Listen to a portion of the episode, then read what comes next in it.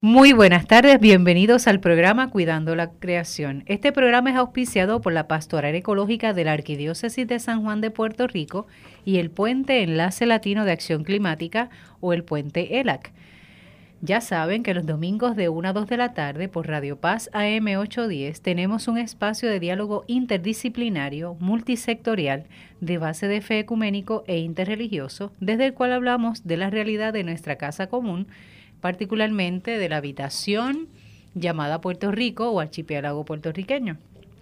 Y ese término de casa común lo adquirimos por eh, el Papa Francisco desde Laudato Si, que nos presenta la realidad del planeta como la casa común que nos alberga a todos. Y este programa será retransmitido por Radio Oro 92.5 FM los sábados a las 7 de la mañana, en beneficio de todos aquellos que madrugan, ¿verdad? Como me dicen cada vez que digo que es un sábado a las 7 de la mañana. Esta que le habla es la hermana Alicia Vilés Ríos, dominica de la Santa Cruz, y junto a un grupo de personas de buena voluntad conoceremos y hablaremos, dialogaremos con Orlando Mergal Martínez, quien es fotógrafo paisajista, locutor, autor de libros y quien tiene un podcast sobre tecnología, y a quien le damos la bienvenida. Gracias, hermana Alicia, y gracias a la audiencia por escucharme un ratito. Eso es así. Y también nos acompaña David Ortiz, director de ELAC. Hola, Alicia, hola, Radio Escucha. Claro que sí. Em, le damos saludos a, a, Ruth, que no nos acompaña este, este día, y a Jacqueline, que está acompañando a su esposo en un viaje, que esperamos que todo salga bien. Y bien merecido. Así es. Bueno, hoy el programa es para conocer bien? Así que hoy el diálogo es un poco más liviano y no vamos a hablar de la realidad de la Comisión de Energía, ni vamos a estar presentando los proyectos de ley que hay que estar atentos.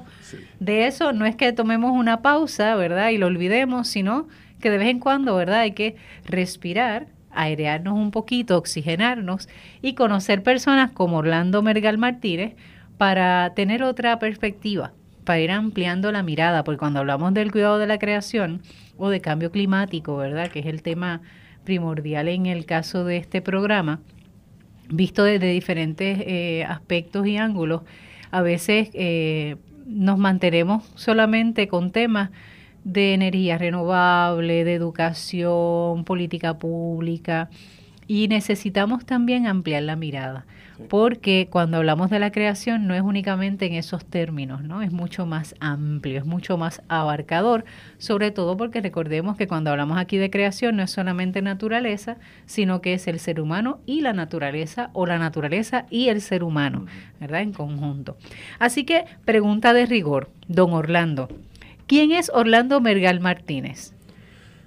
Válgame Dios. Orlando Margal Martínez es un puertorriqueño, nacido en Nueva York, nací en la ciudad de Manhattan, viví allí hasta los nueve años. Eh, a los nueve años me mudaron, porque yo no me mudé, se mudaron mis padres, así que me mudaron a Puerto Rico. Eh, y he vivido aquí desde, entonces.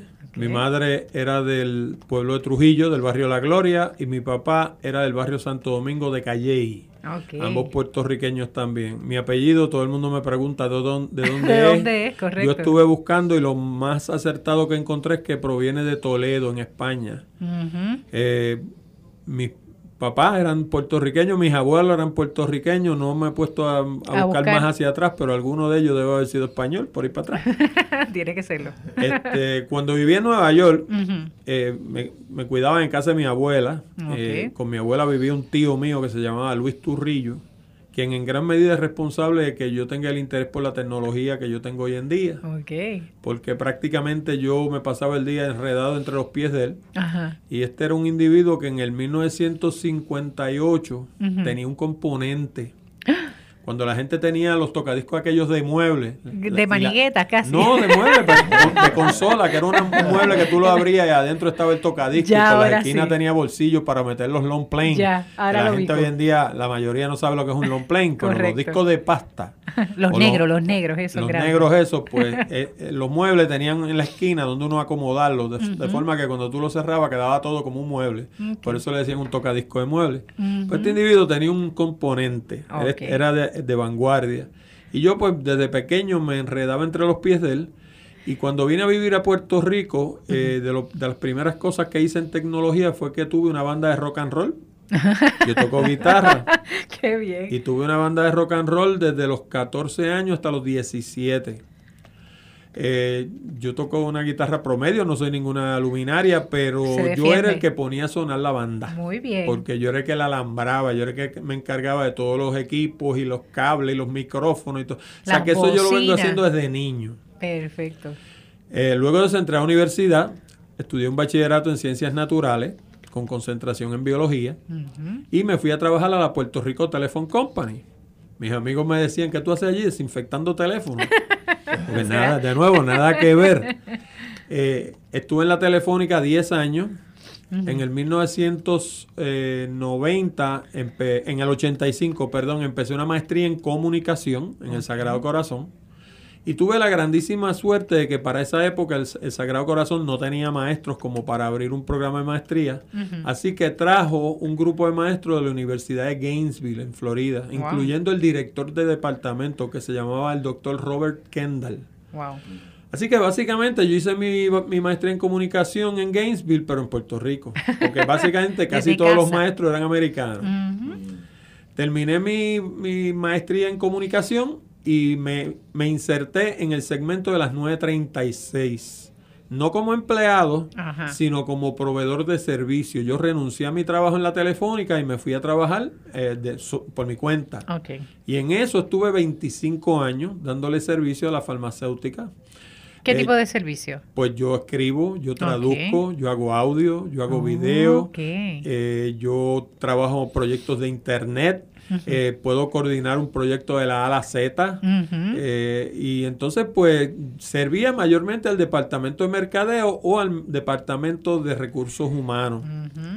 Yo digo que en la vida eh, muchas de las cosas que uno obtiene las obtiene por su esfuerzo, pero de vez en cuando un golpe de suerte no hace daño.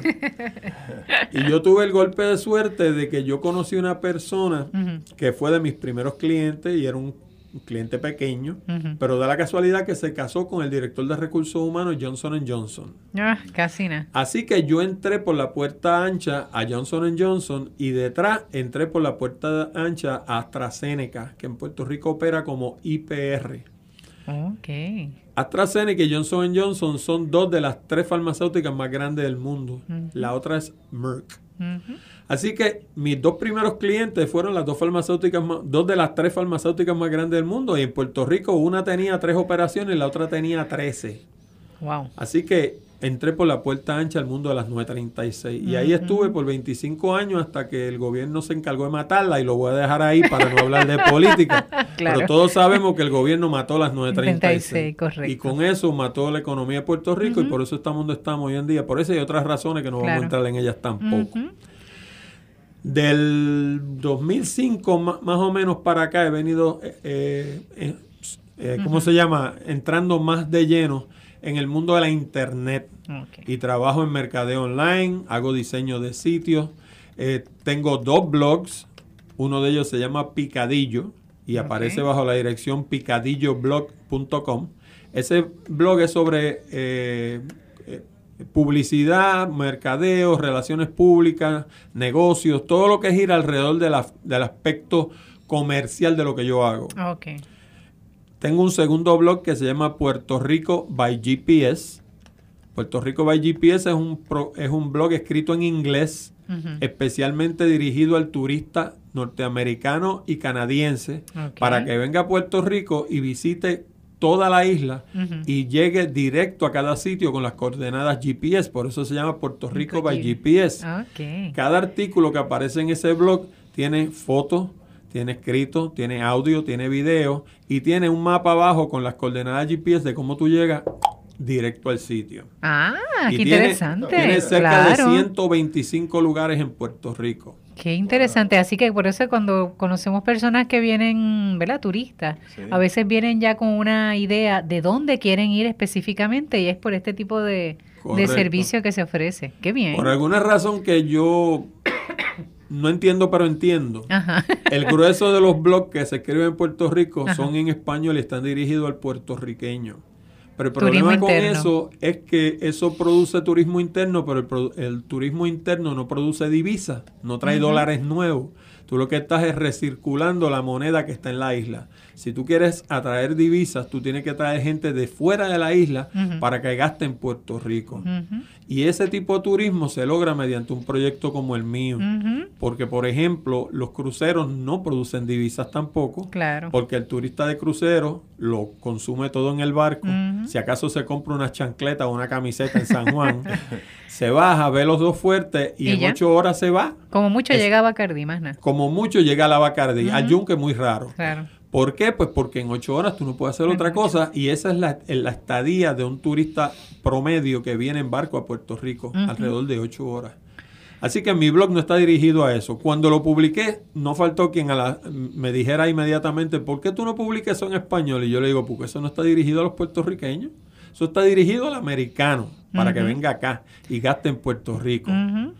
Aparte de eso, pues desde el 2007 estoy involucrado también en el mundo del podcasting. ¿Qué es podcasting? Pues podcasting es la distribución mediante la internet de contenido episódico en, en audio o video. ¿Qué quiere decir eso? Quiere decir que toda la semana yo saco un programa, como podrían sacar ustedes este programa de radio. Que todavía no estamos en podcast. me interesa, me interesa. Pero a diferencia del programa de radio, que ustedes lo tiran al aire y una vez lo tiran se convierte en éter, el podcast permanece en la internet. Y actualmente en mi página de Hablando de Tecnología, que es como se llama el podcast, hay 256 programas disponibles que cualquiera los puede escuchar. En cualquier momento. En cualquier momento y de cualquier lugar y de la manera que quiera. Puede escuchar un pedacito cuando va para el trabajo, un pedacito cuando regresa, terminarlo mañana si es demasiado largo, porque los podcasts no tienen que tener una duración en específico, esa es otra característica que los diferencia de la radio. No tendría que estar peleando con, con Harry o Harry con nosotros de que nos pasemos de los 58 minutos. Correcto, la radio se tiene que ceñir un horario. Claro. En los podcasts uno no se ciñe un horario, uno hace la entrevista de la duración necesaria para cubrir el tema cabalidad. Ok. Así que ahí hay entrevistas. Está al servicio del tema, no el, el tiempo está al servicio del tema, no el tema es en, con respecto al tiempo. Correcto. Y el programa más corto de Hablando de Tecnología ronda los 30 minutos. El más largo llegó casi a 3 horas. Ok. Y fue una entrevista con el doctor Rafael Méndez Tejeda sobre el clima. El clima es excelente. y me lo dijo todo. Claro. O sea, porque yo hasta que no le exprimí la última gota de información no lo dejé. No lo dejaste, claro. Claro. Pero eso se puede hacer porque es un podcast. Y tengo personas que me escribieron sobre ese programa y me dejaron, wow, estuve escuchándolo dos días. Pero tú no tienes... Lo Claro, porque el de radio tú no puedes hacer eso porque tú te bajas del carro y cuando regresas dentro de una hora el programa se acabó. Pero el mío cuando tú regresas al carro, lo pones por donde iba y escucha media hora más o una hora más, hasta donde vayas, qué sé yo. Cuando llegaste, te bajas y cuando te montas después, vuelve y lo pone en play. Y vas escuchando el programa a tu conveniencia, no a la conveniencia del programa. Así que ese proyecto yo lo arranqué en el 2010, luego de haber hecho 76 programas en Radio Isla 1320, con mi hermanito Jorge Seijo Figueroa. Con Jorge yo... Eh, no puedo decir que le rompí el, le rompí el, miedo a, hablar en público, pero logré la dinámica correcta para, para, hablar a través de un micrófono. Okay. ¿Por qué? Pues porque yo nunca había hecho este tipo de cosas que estamos haciendo ahora. Yo había hecho trabajo audiovisual y yo había hablado entre un público, había dado seminarios, ese tipo de cosas, pero nunca había hecho un programa de radio. Y con Jorge, yo, pues primero Curiosamente no empecé en radio, empecé en televisión. Estuve mm. seis meses haciendo el programa de él de Puerto Rico Matutino, que se transmitía a través del canal 30. Ok, ese no lo conocía. Y lo conocí a través de un cuñado mío que ya murió. Un día fue, eh, mi cuñado lo conocía a él y fue allí a otra cosa. Y me le dice a Jorge, mira, este es el cuñado mío que sabe un montón de tecnología. Cuando quieras cualquier hablar de cualquier tema, convida lo que el tipo te las batea todas. Así le dijo. Y Jorge me dijo, ¿quieres empezar el juego que viene? Así. Así de simple. de, la nada. Me dice, ¿tú quieres empezar el jueves que viene? Y yo, vamos a empezar. Y estuve allí seis meses. Así que mi primera experiencia fue frente a una cámara que te lo pone más, te hace más nervioso todavía, te lo pone más difícil. Y estuve allí seis meses. Y luego, cuando Jorge eh, terminó ese programa, nos mudamos a Radio Isla y allá estuve 76 semanas más. Eh, cuando terminé con Jorge en el 2010 fue que entonces arranqué hablando de tecnología. Curiosamente, los 76 programas que yo hice con Jorge están en la página de Hablando de Tecnología. Y muchos de los temas que yo toqué allí todavía hoy en día son temas de actualidad. Porque la, el programa nuestro no se ciñe a la temática usual de computadoras, tabletas y teléfonos. Nosotros hablamos de la tecnología, como digo yo, desde las ruedas hasta el generador de partículas en Bélgica. O sea, nosotros tocamos cualquier tema en el que se aplique la ciencia para resolver un problema del hombre. Porque esa es la definición de tecnología. Tú estás valiéndote de la ciencia para, para cómo yo resuelvo este problema que yo tengo. ¿ves? Que no es hablar de la tecnología como a veces la miramos solamente desde lo tecnológico digital. Correcto. Que no es, no se ciña eso. O sea, hay tecnología desde los espejuelos que usted está utilizando o yo estoy utilizando en este momento. Tecnología desde el modo de colocar los botones en una camiseta. Tecnología para poder realizar un, montar un reloj y eso no tiene nada que ver con, a menos que sea un reloj digital, obviamente, pero... pero ese, reloj, inclusive ese reloj mecánico, probablemente utilizan tecnología para armarlo, porque si tú te fijas, eso es una cosa tan microscópica. Eso es así. Que en la antigüedad lo hacía un relojero, pero yo estoy seguro que hoy en día tú compras un reloj 6 y eso lo montó un robot. Eso no lo debe haber montado un ser humano. Definitivo. Así, que la tecnología lo toca todo. Y pues bajo esos programas que yo tengo en la internet, pues ahí hay programas por, eso conocí a Jackie y llegué aquí donde ustedes, porque ahí hay programas del doctor Abruña y seis de Fernando Abruña. Hablando de casas inteligentes, hablando de cosecho de agua de lluvia, hablando de cómo se debe estructurar una vivienda para que sea resistente a los huracanes, para que sea resistente a los temblores. Eh, tengo al doctor Rafael Méndez Tejeda dos veces. Tengo a Ay, Jesús, se me olvida su nombre y que me perdone, pero es el que dirigía una de las asociaciones principales de aquí de energías renovables y, lo tengo dos veces también hablando de placas eh, eh, fotovoltaicas. Y así por el estilo. O sea, están ahí, están disponibles, cualquiera las puede escuchar. Y aparte de eso, eso le sirve de beneficio a la persona que yo entrevisto porque primero yo lo doy a conocer, pero además de eso él puede colocar esa entrevista en su página de internet y se alimenta de mi página y tiene información valiosa que se la puede brindar a sus clientes y no le costó nada. yo la produje por él. Así que en eso he estado bregando hasta hoy en día. Como decías al comienzo del programa, también me apasiona la fotografía.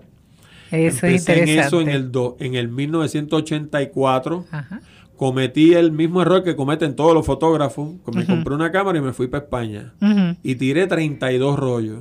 tuve seis semanas. Por, tuve seis semanas por allá. Y de los 32 rollos puede que hayan tres o cuatro fotos buenas. Lo demás, con lo que yo sé hoy en día, sé que ninguna servía. En aquel momento estaba orgullosísimo. claro. Porque, porque yo las veía bien. Pero a la luz de lo que yo sé hoy en día, sé que la mitad, más de la mitad no servían, ¿no? Eh, y hoy en día, pues sigo apasionado por la fotografía y me concentro en la fotografía paisajista. Como todos los fotógrafos, empecé tirando bodas, empecé tirando este cumpleaños y quinceañeros y todo ese tipo de cosas. Eh, cuando entré al mundo a las 9.36, pues entonces retrataba máquinas, retrataba ejecutivos, retrataba píldoras. Cambió la, el paisaje. Claro, porque ese era el mundo en el que me estaba inmerso, ¿no? Y pues tuve 25 años retratando píldoras, ejecutivos y edificios y máquinas y laboratorios y todo ese tipo de cosas. Que dicho sea de paso, en algunos casos denotaba la confianza que estas compañías tenían en mí, porque yo podía retratar en sitios que son sumamente restrictos y retratar inclusive en el caso de AstraZeneca, ellos tenían una filosofía de que ellos periódicamente iban retratando por las áreas, tanto en fotografía como en video, para identificar problemas antes de que se presentaran. De, manera prospectiva. Y ese trabajo lo hacía yo, así que tú podrás tener una idea de lo sensible que era esa información para esa organización. Porque yo conocía secretos bien adentro de esa compañía. Pero, o sea, ellos, pues, ya te digo, estuve 25 años allí. Yo llegué allí cuando eran 30 empleados y me fui cuando eran 1300. Wow. Hoy en día son 200. Y cuidado. Por lo que hablábamos ahorita de las 936. Pero la vi crecer y tengo toda su historia todavía hoy en día en mi oficina. Tengo fotografías, tengo pietaje, tengo de todo. Y ese nivel de confianza tú lo logras mediante tus acciones. O sea, de mi oficina nunca se filtró un dato de nadie. Ni escrito, ni en fotografía, ni de video, ni de nada. Y eso pues me dio ese nivel de confianza, tanto con ellos como con Johnson Johnson. Y aparte de eso, pues le hacía trabajo a otras compañías de los seguros y de la banca en Puerto Rico. Y de las mismas farmacéuticas. Había un montón de otras farmacéuticas que yo le daba servicio. Pero básicamente, como digo yo, mi cuenta de banco dependía de Johnson Johnson y de AstraZeneca. excelente. Y eso pues más o menos nos trae hasta hoy en día, o sea, eso es lo que yo he hecho en la vida. Este, eh, uno dice que, que, que, qué sé yo, en la vida a veces tú das giros y en el momento tú no entiendes por qué tú das esos giros. Eso te iba a preguntar, porque por ejemplo, inicia en la universidad como biólogo. Ajá. ¿Cómo? Y a eso voy, yo soy bióloga marina, así que cada vez que me topo con un biólogo y demás, eh, siempre, ¿verdad? Me surge la empatía automática. Pero, ¿cómo el acercarte a la biología, ¿verdad? No sé si te gustó o no te, no te gustó, pero ¿cómo acercarte a este tema de la biología te abrió tal vez a, otras a otras áreas? Ah, pues bien sencillo. Cuando yo salí de la universidad, yo tenía un cuero de chivo de biólogo y no tenía trabajo. Porque eh, no sé si eso siga siendo así en este momento, pero cuando yo me gradué con un bachillerato en biología se hacía muy poco. Muy poco, correcto. Y entonces, pues yo me fui a desinfectar el teléfono. Yo me fui para la telefónica. Y en la telefónica hice dos cosas. Primero, trabajé dos años en el departamento de ingeniería donde me cogieron por error. ¿De veras? De verdad. Sí, porque como ingeniería y la parte de biología no entiendo. Bueno, ¿Cómo, a mí me reclutaron por error porque a mí me confundieron con otra persona y me enviaron para... Totalmente. Me enviaron para el departamento, un departamento que se llamaba Cable Throw Routine Engineering, que eso en español se traducía como corte de cable. Okay. ¿Qué quería decir eso? Eso quería decir que yo iba a, un, a una urbanización, por ejemplo, cógete por ejemplo Villa Carolina, cuando era nueva. Yo diseñaba todos los planos para alambrar esa urbanización organización completa. Ajá. Y lo aprendí con ellos allí. Yo no tenía ni, jota de idea de cómo se hacía eso. Lo aprendí a hacer haciéndolo. Haciéndolo. Luego de eso estuve, me renuncié en el 76 y me fui a una compañía de seguro y trabajé siete años vendiendo seguros esa, esa experiencia en venta me ayudó a retornar a la telefónica en el 81 al departamento de mercadeo. Ok. Con la ventaja de que yo tenía dos años trabajando en el departamento de ingeniería de ellos y el grueso de la gente que estaban en mercadeo no sabían lo que era un teléfono ni cómo funcionaba. Yo sí sabía. Yo conocía un teléfono por dentro y sabía cómo se alambra una urbanización, un edificio. y las dificultades que pueden darse. Tenía unas nociones que ellos no tenían. Eso me dio una ventaja allí. En el 1990 renuncio a la telefónica cuando terminé mi tesis y me fui a trabajar a las factorías 936 y tú me preguntas cómo me ayudaba el bachillerato de biología. Oye, cuando yo entré a Johnson Johnson, yo sabía lo que se hacía allí. Y sabía cómo se hacía. Y entendía lo que era una, solución y lo que era un precipitado. Y, ¿sabes? Yo veía lo que estaban haciendo allí, sabía lo que estaban haciendo. Y eso es muy distinto a tú llegar allí con una cámara o a, escribir un libreto o a entrevistar a una persona sin tener una sola noción de qué pasa allá adentro. Claro. Eso a mí me, me dio una comprensión, una pude comprender abarcadoramente cómo funcionaba una farmacéutica por dentro. Y eso lo mezclé con mi habilidad de comunicación, porque venía con una eh, maestría, en comunicación y me permitía hablar con autoridad de cosas que otra gente llegaba allí y no entendían. Qué interesante. Así que por eso yo te digo. Nada es pérdida. Nada, es, nada es perdido. De hecho, eh, ¿cómo se llama? Eh, yo tenía una amiga que hace años que no veo que decía que el conocimiento no ocupa espacio.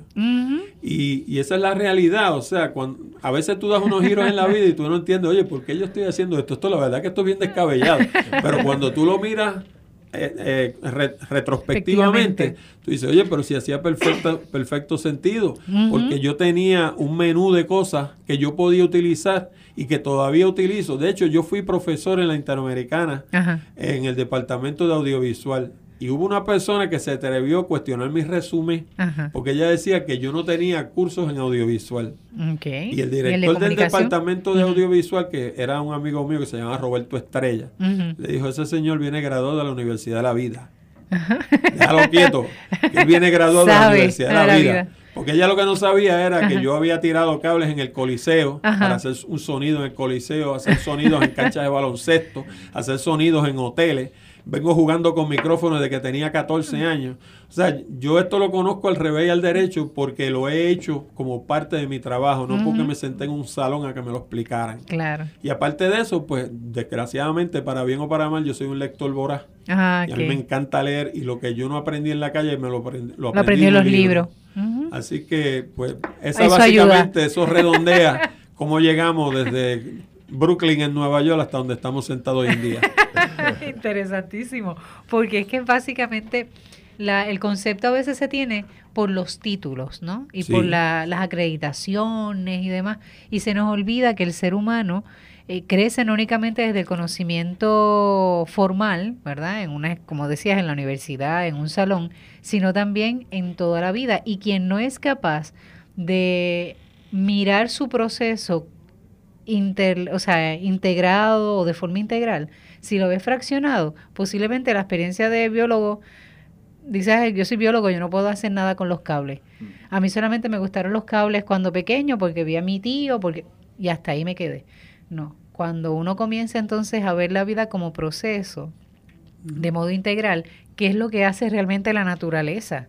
La naturaleza no se pone a pelear, ¿verdad? Con las cosas, es decir, un ejemplo, eh, el océano. El océano recibe un montón de basura. Mm. Muchísima, porque lo que no... eso da pasar un programa. que qué, un montón. Pero, por ejemplo, una de las cosas que yo hago en las reflexiones, digo, el océano no se ha sentado todavía a decir, esto es basura y lo voy a sacar.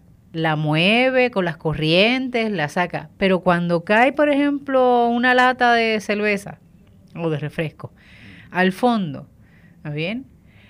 Si se queda ahí un tiempo razonable, automáticamente se forra de, algas. Y de, ¿cómo se llama? Del material este que hace los, arrecifes. Correcto. y se va calcificando, correcto. ¿Por qué? Porque la naturaleza no se pone a frustrarse de decir, ay, me tiraron basura y ahora... No, esto es lo que hay aquí, vamos a utilizarlo que sea que salga una cosa de color distinto o que salga afectado o contaminado, la naturaleza lo comienza a integrar. Hay cosas que lo logra y otras cosas que no. Lo plástico difícilmente lo logra integrar, porque a veces hasta pegarse, por ejemplo, las algas se les hace bien complicado. ¿Está bien? No estoy diciendo con eso que es una buena excusa para seguir tirando desechos al mar. No, es eso. suficiente. Con lo que tenemos es más, es de más. Está de más. Pero es interesante porque es una actitud distinta. Automáticamente la naturaleza integra. Me cambiaste este paisaje, esta ave que antes venía, antes del huracán María y el huracán Irma, iba a un, a un árbol en específico a nutrirse o a descansar y ahora el árbol no está. El ave no se sienta a llorar, ay, no tengo. No, ¿qué hace? Migra, se mueve, se adapta. Los cobitos, para tener una idea y utilizar la imagen de la basura en el mar, los cobitos que se ha logrado encontrar, que están tomando en vez de caracoles vacíos para poder este, tener su casa portátil, ¿qué hacen? Utilizan lo que hay, tapas de medicamentos. Se han visto cobitos, o sea, esos cobitos que nosotros los vemos con tanto cariño y con tanta si no hay... Había muchos en, en, en Mislemona. Sí, y en aquí al frente de Levitown, en, la, islita esa que está al frente de donde está el, área ahí de los de la Isla de Cabra. Isla de Cabra. Isla de Cabra, gracias este Harry, que está desde allá. Estaban a montón. Así es. Eso antes conseguían los caracoles, ¿verdad? Porque va creciendo y necesita un caracol más grande, pues va y busca un caracol más grande, pero cuando ya no hay caracoles vacíos, y lo que hay es una lata de salchicha y ese es el tamaño adecuado. La luz de delante la que alumbra. La que alumbra, claro, tiene sus consecuencias. ¿Qué ocurre? ¿Qué se ha determinado? Pues mira, se muere asándose. Muere asándose ¿por qué? Porque cuando sale fuera del agua, el aluminio del que está contenido la latita lo cocina básicamente Pero no se sea, no hay caracoles, ahora qué hago? No, ¿qué hace? Se adapta. Ah, lo que hay es esto y me es útil. Lo vengo y lo utilizo. Y nosotros tenemos que aprender de eso. Y un poco Orlando lo que ha hecho es justamente eso. Esto es lo que la vida me trae ahora. Vamos a aprovecharlo. Vamos desde el conocimiento que tengo, las inquietudes, claro. El estilo de vida también ayuda, ¿verdad? Y, el, y esa capacidad de, como dice el lector voraz.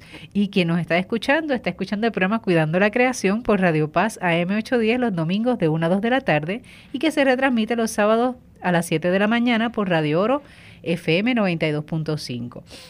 Aprovechamos para saludar a la gente de Cataño, Raquel y Toñín, que todas las semanas me dicen, te estamos escuchando, estamos escuchando a David, al gringuito, como le dicen ellos. Ya me conocen. ya te conocen, sí, ya te conocen la voz. Eh, también saludamos a don Jorge y a doña Cuca del área de Sabana en Guainabo, a la gente chulísima de Naranjito, de Aguas Buenas, de Santurce, de Fajardo, que nos escuchan con mucho cariño. Y recuerden que nos pueden contactar por la página de Facebook Cuidando la Creación. Y hay noticias, mi gente. Enlace Latino Acción Climático, que antes siempre dábamos el número de teléfono de David como referencia, ya tiene y cuenta con número de teléfono a las oficinas. Y eso es una alegría, David. Sí, qué bueno, bueno, tenemos eso y wifi, estamos bien contentos. o sea, la cosa Vamos creciendo poco a poco. Un montón de trabajo que hemos hecho, ¿ves? Para, llegar ahí. Pero nada, tenemos dos teléfonos, el 787-545-5118 eh, y el otro teléfono es 787-545-5119. Mm. uno termina con 8 y el otro con, 9. El mismo teléfono. Pero fíjate, de no tener, ahora tenemos dos. cuatro años, cuatro años llegar hasta aquí. Y lo logramos, así que qué bueno. Y lo que hemos estado escuchando es el diálogo y conociendo a Orlando Mergal Martínez, quien es fotógrafo, paisajista, es locutor autor de libros que todavía no nos ha hablado de esa faceta, ¿está bien? Y que también lleva un podcast sobre tecnología y hemos estado escuchando, ¿verdad?, toda su trayectoria. Nace en Nueva York, pero lo primero que dice cuando se presenta es que es puertorriqueño y lo dice con un orgullo, ¿verdad? Eh, viene aquí en la China. Aquí en la China y hasta en la Luna también, si fuera posible, ¿verdad? Y a los nueve años viene a vivir a Puerto Rico y de ahí en adelante, ¿verdad? Su historia, estudió biología, luego trabajó en la telefónica, hizo su maestría de comunicaciones en la Universidad eh, Sagrado Corazón. Bueno, básicamente cuando estaban haciendo esa maestría. Cuando estaban haciendo esa maestría. De hecho, fui del grupo inicial. Del grupo inicial, así que tenemos una persona, ¿verdad?, que conoce y que ha tenido, ¿verdad?, diversidad de experiencias que las ha ido integrando. Y una de las cosas que compartíamos, ¿verdad?, antes de, de la pausa, es el hecho de que eh, la importancia, ¿verdad?, de ver la vida en proceso y no de forma fraccionada y cómo ir integrándola, ¿no? Y ese, eso, usaste una expresión que me llamó mucho la atención, cuando uno mira la vida de forma eh, retrospectiva, ¿no? Uno mira hacia atrás todo lo que uno ha ido caminando, ¿verdad? Y todo lo que uno ha ido creciendo y cómo era importante pasar por unas experiencias para llegar hasta donde estamos ahora. Así que eso me pareció interesante. Pero a veces doloroso. Ah, no, claro. sabemos que tenemos pelo más gris. De hecho, de hecho un dato que no te mencioné fue que yo hice un bachillerato en biología en la Universidad de Puerto Rico, en Río Piedra pero tengo más crédito en historia que en biología. Yo tengo 42 créditos en historia. Wow. Esa era una de mis pasiones para esa época y, cogí cuantas clases de historia daban en humanidades. Y una de las cosas que... eran electivas. Sí. Hiciste un eh, minor en, historia. No, hice un major. Yo tengo más crédito, yo tengo más crédito en historia que en biología. Wow. Y una de las cosas que siempre recuerdo fue un, un, autor que se llama Gordon Child. Se escribía Childe, con una E al final y él decía que la historia era un proceso concatenado y que para tú entender la historia tú tienes que entender la cadena. O sea, en otras palabras, las cosas que están sucediendo hoy en día no tienen su origen la semana pasada, tienen su origen quizás a principios de siglo, del pasado siglo, del 20, inclusive lo pueden tener más atrás. Claro. Y cuando nosotros queremos entender el proceso histórico, tenemos que ir al comienzo y venir siguiendo ese hilo para tú entender por qué hoy en día sucede esto que está sucediendo. Claro. Y con esa información inclusive te permite pronosticar lo que pudiera suceder en el futuro, porque la, la, los seres humanos somos consistentes, para bien o para mal. Eh, cuando estamos metiendo la pata también somos consistentes. Y entonces, si tú sigues esa cadena, pues muchas veces dices, ok, si este individuo sigue esta tendencia, pues va a ser esto otro, que es otra metida de pata. Casi pero eso es lo que podemos esperar. Casi siempre es predecible. Sí, porque eh, la consistencia es importante para que no nos sintamos esquizofrénicos. O sea, no, sí, porque si tú no eres consistente, pues tú eres errático, que es lo contrario, ¿no? Y si tú eres errático, pues en algún sitio tiene una tuerca floja. Algo está mal contigo.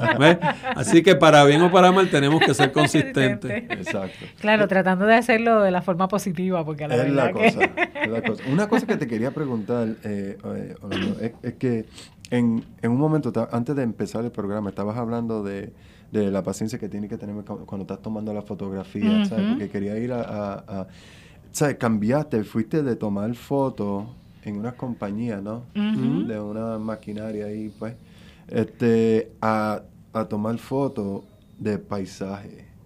Y, y, de... Sí, y sobre esa página que tiene de, de ¿Cómo es? Puerto Rico by GPS. Puerto Rico by GPS y Puerto Rico Photography. Tengo en Puerto Rico by ah, GPS es para los turistas y en Puerto Rico Photography vendo mis imágenes. ¿Cómo fue ese cambio? Sí, esa transición. Ok, pues mira, eh, mi mamá decía que la paciencia viene con la vejez y yo creo que ella tenía razón. Yo toda la vida he sido una persona inquieta. Yo de paciente no tenía nada.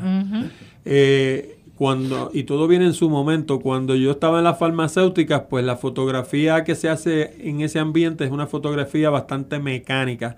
O sea, luego que tú la aprendes a hacer, tú sabes que si tú pones una luz aquí a 45 grados, pones una luz aquí de frente y pones una por la espalda, lo que le llaman la coronilla, que es lo que le llaman la luz de pelo, eso se llama una iluminación en tres puntos y con eso tú retratas a una persona y logras lo que se llama iluminación Rembrandt, que lo que quiere decir es que en este lado tienes claro, en este tienes oscuro y tienes un parchito aquí debajo del ojo. Eso se llama la iluminación de Rembrandt. Eso se utiliza tres lámparas para hacerlo y es perfectamente repetible. Después que tú lo aprendes a hacer, lo haces con los ojos cerrados. Claro. Cuando tú vas a retratar un paisaje, eh, por ejemplo, los fotógrafos hoy en día utilizamos muchas apps en el teléfono y una de, las que yo utilizo eh, me permite ver eh, a qué hora se va a poner el sol y a qué hora va a salir el sol. Así que yo llego a un sitio, digamos, y el sol se va a poner a las seis y media y son las cinco y cuarenta y cinco, pues yo pongo mi cámara allí y no tiro ni un retrato. Y en, por ejemplo, en Shenandoah, este año pasado, vino una persona y se me acercó y me dice, ¿por qué usted está ahí con esa cámara y yo no lo veo retratando? Y yo le digo, pues yo estoy esperando el momento correcto. El momento correcto es cuando tú tienes la luz correcta y esa luz correcta tú la tienes en el momento en que el sol se pone en el horizonte. Y después de que se pone en el horizonte tienes 15 minutos de lo que se llama el blue hour. Y el blue hour es cuando tú tienes el resplandor del atardecer en el cielo, pero no tienes el sol. Y ahí es que se te dan esos, colores, espectaculares, azules, rojos, naranjas, todo ese tipo de cosas. Y pensar que eso es parte de la contaminación. Pero vamos, eso es otro tema. Pero no me, dañe el, no me dañe el paisaje. Hasta ahí borro, borro, borro, Es importante, es importante. hasta ahí, hasta ahí, no me dañe el paisaje. Ya, ya. Eh, en, en, Acadia, por ejemplo, que es un parque nacional que está en Maine, nosotros llegamos a las cuatro y media de la mañana para retratar un atardecer que era a las cinco y media. ¡Wow! ¿Por qué? Pues porque, ah, by, by, the way, hacían 45 grados. Aparte de eso, ¿verdad?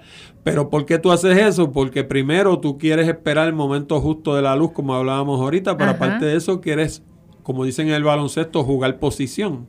Tú quieres colocarte en el sitio correcto para hacer esa foto y si tú llegas de último momento va a haber uno allí antes que tú. Así que como, eh, por ejemplo, yo hago un scouting, si yo voy a retratar un sitio así bien espectacular, yo hago un scouting la noche anterior, paso por allí, miro, ok, aquí el sol va a salir por allí. Podría ser un buen ¿Por qué va a salir por allí? Porque tengo otro app que me lo dice. Me dice los grados por donde va a salir el sol y tú giras el teléfono hasta que apunta para allá y dice, ok, pues va a salir por ahí el sol. Pues como va a salir por ahí, aquí es que tiene que ir la cámara. Allí estoy a las cuatro y media de la mañana antes que nadie, monté mi cámara y me llevé la foto espectacular. Se robó el tiro. toda la ciencia sí, que sí, no, y la, y la conciencia de los detalles. y conocer la naturaleza, porque esa es otra. Tiene su ciencia, pero tiene su paciencia claro también. Claro que sí. Porque si no lo haces así, pues nunca vas a hacer nada. O sea, y los fotógrafos paisajistas los buenos, hacen con lo que yo hago. Los que no, pues se bajan del carro, tiran el retrato, se montan y se fueron. Como tú ves miles, en los parques nacionales. Tú ves gente que básicamente se bajan del carro, tiran el retrato, se montan y se van. Ese soy yo. Pues, desgraciadamente, Desgraciadamente, de esa manera no se hacen fotos espectaculares porque, Casi siempre se quedan en el celular. Sí, se quedan. Que, hay se postean. Me imagino que tú tienes una cámara real como una Canon. yo tengo una Canon, tengo, un juego de lentes. Este, en cualquier momento sí, any given moment, eh, para, decirlo en inglés, en cualquier momento, yo puedo tener colgando del cuello 7, 8 mil pesos. ¿Y, qué cámara? en cámara tiene, yo tengo dos cámaras, tengo dos cámaras eh, a, 7D eh, MK2. Tengo una colección de como 12 o 14 lentes. Wow. Tengo un trípode Manfrotto pesado que no viajo con él. Y tengo un trípode Manfrotto liviano que es el que uso para viajar. Pero para citar las palabras de un amigo mío que se llama John Hargis, fotógrafo de Tennessee, él dice que no hay tal cosa como un buen trípode liviano. Mm. Fíjate bien la combinación de las palabras. No hay un, trip, un buen trípode liviano. O sea, hay malos trípodes livianos y buenos trípodes pesados. O sea, si tú quieres un trípode de verdad, tiene que ser pesado. De lo contrario, los livianos todos padecen de lo mismo, vibran con el viento. Claro. Entonces, ¿cómo o cuando das el, mueves el dedo, se puede mover como quiera, no tiene la capacidad, la estabilidad. ¿Cómo tú mejoras eso quizás un poco? Pues yo ando con un galón de agua en el baúl. Y ese galón yo se lo cuelgo del poste central. Le aumento 8 libras, porque un galón de agua pesa 8 libras. Y me sirve de potala, me, le da peso, me le da, eh, eh, ¿cómo se llama? Estabilidad. Estabilidad al trípode.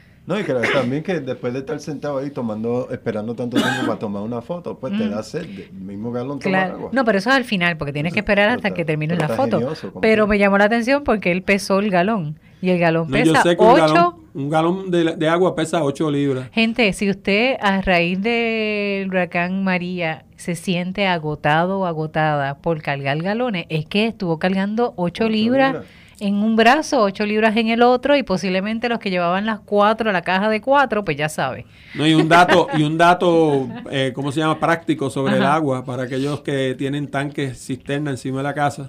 600 galones pesan 4.800 libras. Así que asegúrese de que lo pone en un sitio que no le haga daño estructural a la casa. es como tener un carro ahí arriba. Sí, a un vecino mío le dobló la torta. O sea, tú la ves así en forma de comba. ¿De veras? sí, porque lo puso en un sitio donde no había columna y le dobló la torta hacia abajo, pues tiene 4.800 libras. Y mientras más ancho es el tanque. ciencia! Mientras más ancho es el tanque, menos sufre la casa. Pero si tú utilizas uno de esos que parece como un cono, un conito que te deposita todo el peso en un mismo sitio. Definitivo. Así que te le va a hacer más daño todavía. Física pura. Eso, es de ahí. Eso no tiene nada que ver con, con, con lo que cosas que yo hago, pero hay que tener conocimiento. Ahí, ahí tiene, ¿cómo se llama? Una aplicación práctica de todas estas cosas que la gente pregunta, ¿y qué me importa a mí que un galón pese 8, libras?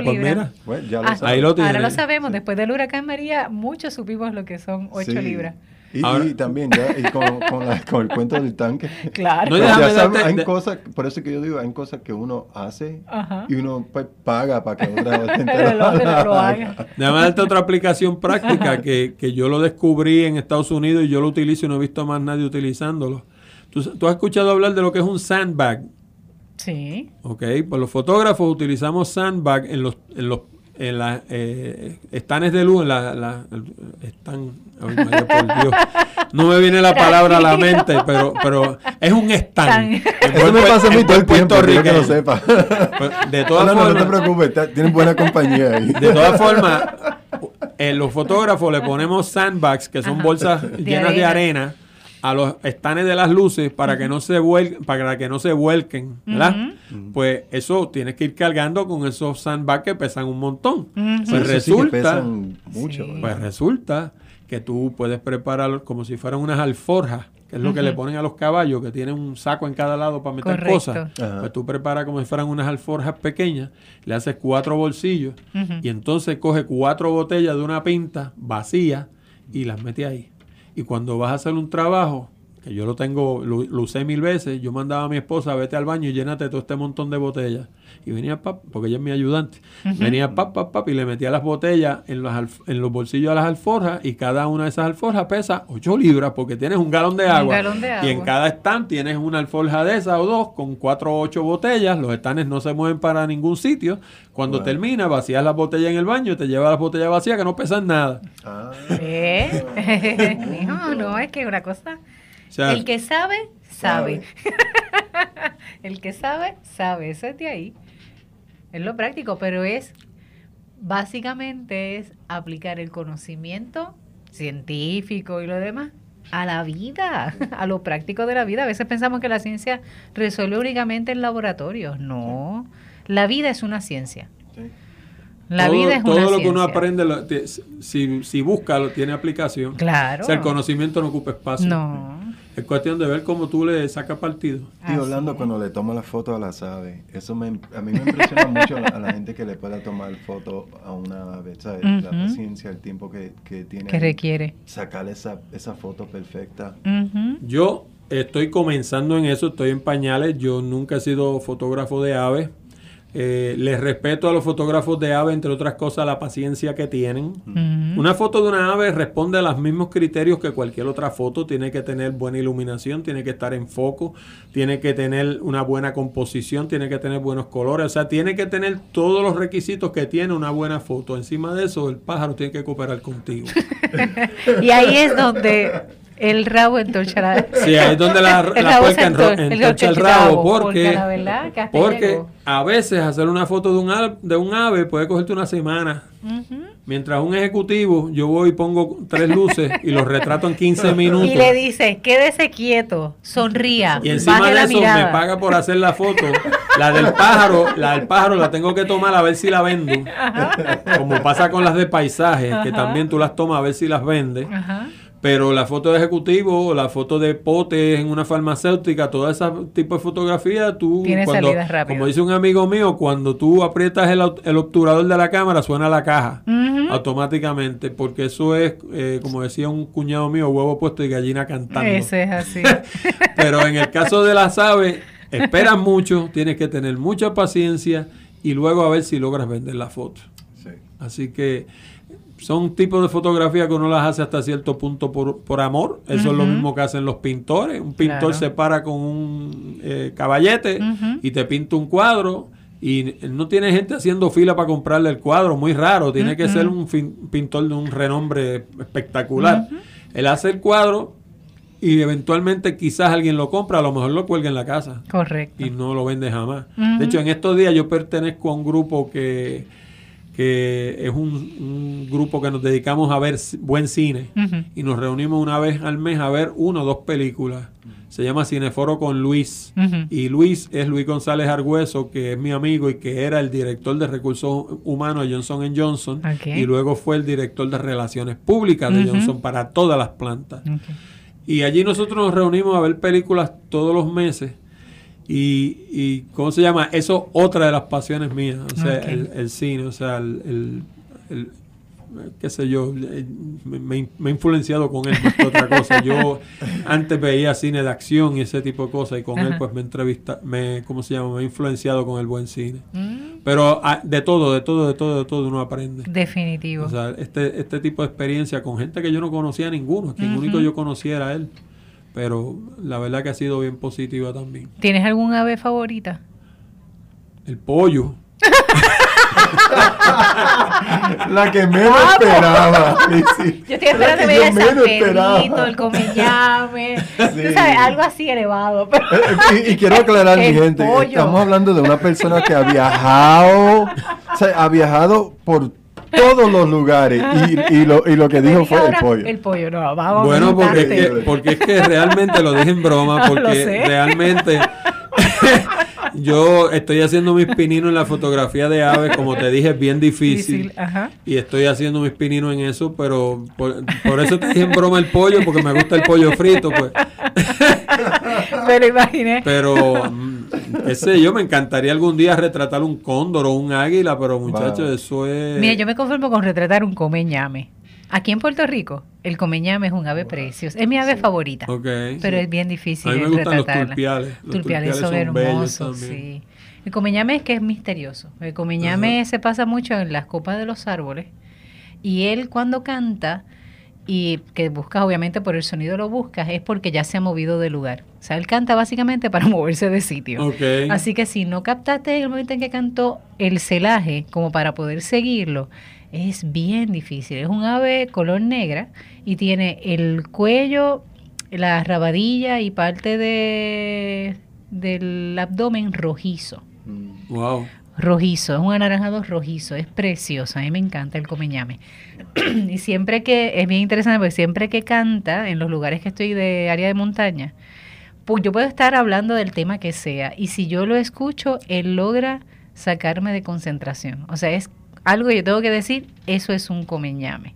Y yo tengo que dejar de hablar de lo que estoy hablando, prestarle la atención y volver otra vez. Así me encanta. Y eso sí que me encantaría. Los he visto, después de mucha paciencia en algún lugar. En área de montaña, zonas montañosas, por ejemplo el área de Naranjito, el área de Barranquita, este eh, Comerillo, se ven zonas montañosas. Acá en la zona metropolitana es bien raro. Ahí sí que yo creo que yo, si voy guiando, choco, porque la verdad que sería muy extraño. A mí me dijeron que en el bosque seco de Guánica mm.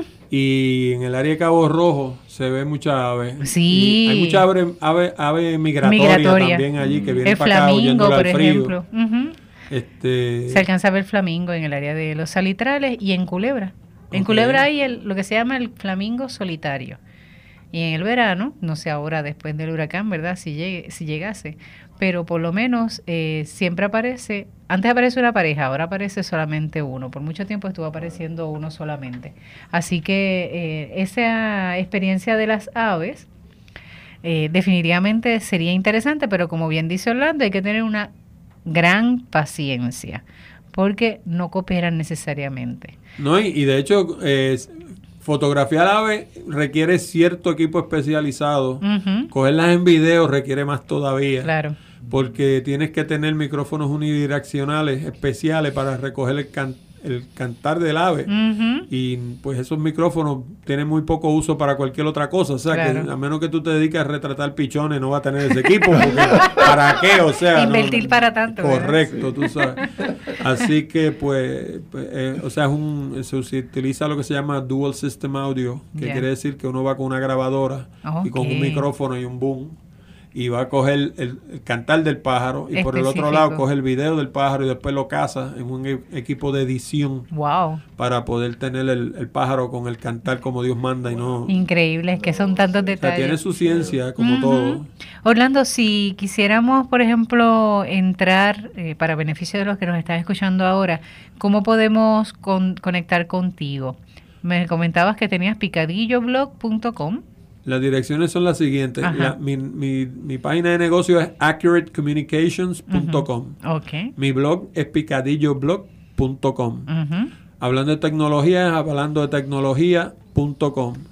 Puerto Rico by GPS es puertoricobygps.com y Puerto Rico Photography es puertoricofotography.com. Eh, mi número de teléfono es 787 750 0000 750 0000. No me digas que eso fue en beneficio por haber trabajado en la telefónica. Por supuesto. Yo ese número lo tengo. cuando, cuando pusieron la zapata de la central de Carolina, yo escogí ese número. Y cuando la abrieron era mío. O sea, hacía seis meses que era mío. Ya, no se puede escoger. No. El número de escoger, bueno, tienes que pagar. Bueno, exacto, pero yo, o sea, estamos hablando hace 35 años, estamos hablando de que yo estaba adentro, porque yo trabajaba allí. Imagínate. Y entonces el número de mi fax es 752-2222. Ese, ese lo conseguí de otra manera. Eso fue una baja falta de pago. Y yo, yo, cuando yo estaba buscando, cuando yo trabajaba en la telefónica la segunda vez, yo estaba en el departamento de mercadeo. Y una de las eh, cosas que yo hacía era buscar números bonitos. Porque yo los buscaba, sabía dónde estaban y después cuando iba a visitar a un cliente mío, una de las ventajas que yo le daba era si quieres un número bonito lo tengo. y, no se lo vendía, sencillamente como parte de, o sea, le, instalaba un cuadro telefónico o lo que fuera, si quieres cambiar el número, mira, tienes este número bonito, ¿te interesa? Te hago el cambio. Imagínate, con esa, tiene un número bonito, o sea que es increíble. Pues yo, yo conseguí ese 752 porque una persona que lo tenía no lo pagaba. Y yo sabía que una baja falta de pago cogía 90 días. Y yo llamé a la representante de servicio y le dije, cuando ese número le, le ejecuten la baja falta de pago, tú me llamas. Va a ser para mí. Y así mismo hice y lo conseguí. Y entonces el, yo creo que el más feo es el de mi celular, que es 306-1590, que tampoco es malo. No, no está tan Es un número bastante fácil de recordar. 787-306. 1590. Perfecto. Es un número, ese, de los tres es el más feo y no es tan feo nada tampoco. está chévere, está chévere. Pero después uno escuchar el 750-0000, al escuchar con tanto número 306-1590, pues ya es... Ahora, Lo, más importante es lo siguiente, que esto es una de las cosas que yo hago como un servicio. La persona que quiera ir a Google y escribir mi nombre, Orlando Mergal, primero es la R, al final es L, va a descubrir que hay 14 páginas de información de, sobre mí. ¿De veras? Porque de la forma que yo hago mi trabajo, que eso se llama Search Engine Optimization, claro. yo me, me, me aseguro de que todo lo que yo pongo en la internet se arranque y ahí están las entrevistas con Abruña y con toda esa gente. Perfecto. Eh, y, y, ¿cómo se llama? Tú entras, qué sé yo, calentamiento global y te salen Abruña, te sale Rafael Méndez Tejeda, porque, porque de la manera que yo lo hice, pues se colocan bien en los navegadores. Dirían por ahí, el nene sabe. Pero, pero ya te digo, esto ya yo estoy en una etapa de mi vida también, esa es la otra. Yo no soy un niño, yo tengo 64 años. Claro. Eh, y, la pues, experiencia ayuda. Primero la experiencia, pero también, o sea, yo quiero hacer otras cosas. yo, una de las cosas que tú descubres cuando tú has vivido una vida es que lo, más valioso que tú tienes es el tiempo, no el dinero, es el, tiempo. Ese es el gran ecualizador. A ti te, te, da Dios las mismas 24 horas que me da a mí y que le da a él y que le da al caballero en la cabina y que le da a todo el mundo. Lo que tú hagas con esas 24, horas, eso va a, de eso va a depender el éxito o fracaso tuyo en la vida. Y cuando te pasa como dice un amigo mío eh, allá en Tennessee que dice que si tú miras al hermana que hay más tiempo para atrás que para adelante. es tú empiezas a hacer otras cosas. Por eso hoy en día estoy corriendo por los parques nacionales y estoy haciendo una serie de cosas porque yo sé que yo sé que yo no voy a estar en este planeta para siempre. Y una de las cosas que a mí más me dolería sería que yo me muera y se me quede algo sin ver. de las cosas que yo quiero ver. Yo me propuse verlos todos y son 59. Llevo 14. Así que falta. Todavía, me falta. Tiene que haber Orlando para rato todavía. Y, después de eso, pues está a otros sitios en Europa y en otros sitios que uno le gustaría ver también. Pero dijiste que no querías llegar a 100 años, así que vamos. Pero no, yo no dije eso, que yo no quería llegar a 100 años. Yo lo que dije es que yo no quería morirme y que se me quedara algo, sin ver. Muy bien. Así que por eso, pues yo en esta etapa de mi vida, pues estoy tratando de, ver la mayor cantidad de, de mundo que pueda y siempre he dicho que si me pego en la loto, todo el mundo se va a enterar porque no me va a encontrar. En vez de comprarme una casa grande y un carro grande, lo que me voy a comprar es un pasaje y me voy a ver el mundo. O sea, porque eso en última instancia es lo que tú te llevas, lo que tú has visto, lo que tú has vivido, lo que tú has disfrutado. La casa no te la van a echar en la caja, ni el carro te lo van a echar en la caja. Así es. Así que. Pues qué bien. ¿Viste, David? Qué chévere. Excelente. Otro súper programa hoy. es que es la, la, gracia de poder conocer personas, ¿verdad? Que integran la vida o tienen una vida integral. ¿Está bien? por ejemplo, se habla de ecología y se habla de la ecología integral, que es diferente. La ecología es esa rama de la ciencia, ¿verdad? Que estudia la casa, eloicos. Pero cuando no habla de la ecología integral, es como esa ciencia, ¿verdad? Se integra la naturaleza, lo, lo humano, lo social, lo político, lo económico, lo tecnológico, cuando tú logras una integración de todo eso. Ahí es que se habla entonces de ecología integral. Sin, ¿verdad? O sea, y otras áreas que se pueden abundar. Así que conocer personas, ¿verdad? Con su trasfondo, en el caso de Orlando, que han buscado hacer una integración en su vida y que tiene claridad, a fin de cuentas termina diciéndome que el poder contemplar y apreciar lo que nos rodea es la clave.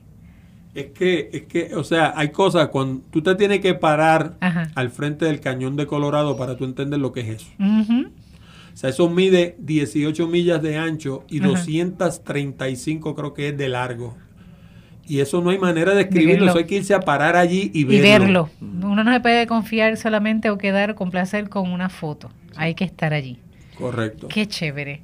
Así que le damos las gracias a Orlando por estar aquí, por compartirnos un poco de su vida. El placer fue mío. De verdad, así que aquí ya sabes que en confianza puedes venir porque yo creo que pueden haber otros temas. Además, esto del podcast me llama la atención para ver de qué forma podemos hacer crecer este proyecto de Cuidando la Creación, ¿verdad? Que sabemos que eso va a depender también del Internet y del acceso a Internet, pero no podemos ¿verdad? Eh, perder la oportunidad de crecer en esa área. Obviamente sin dejar radio, porque sigue siendo verdad el medio eh, que nos ha acogido y que a fin de cuentas en los momentos de emergencia ya sabemos qué es lo que permanece también. Así que gracias Orlando por estar aquí, por tu tiempo, por abrirnos tu vida. David, gracias por acompañar. qué chévere. Gracias a ti, gracias Orlando, gracias a los, Así es, así que estaremos cuidando la creación hasta el próximo programa.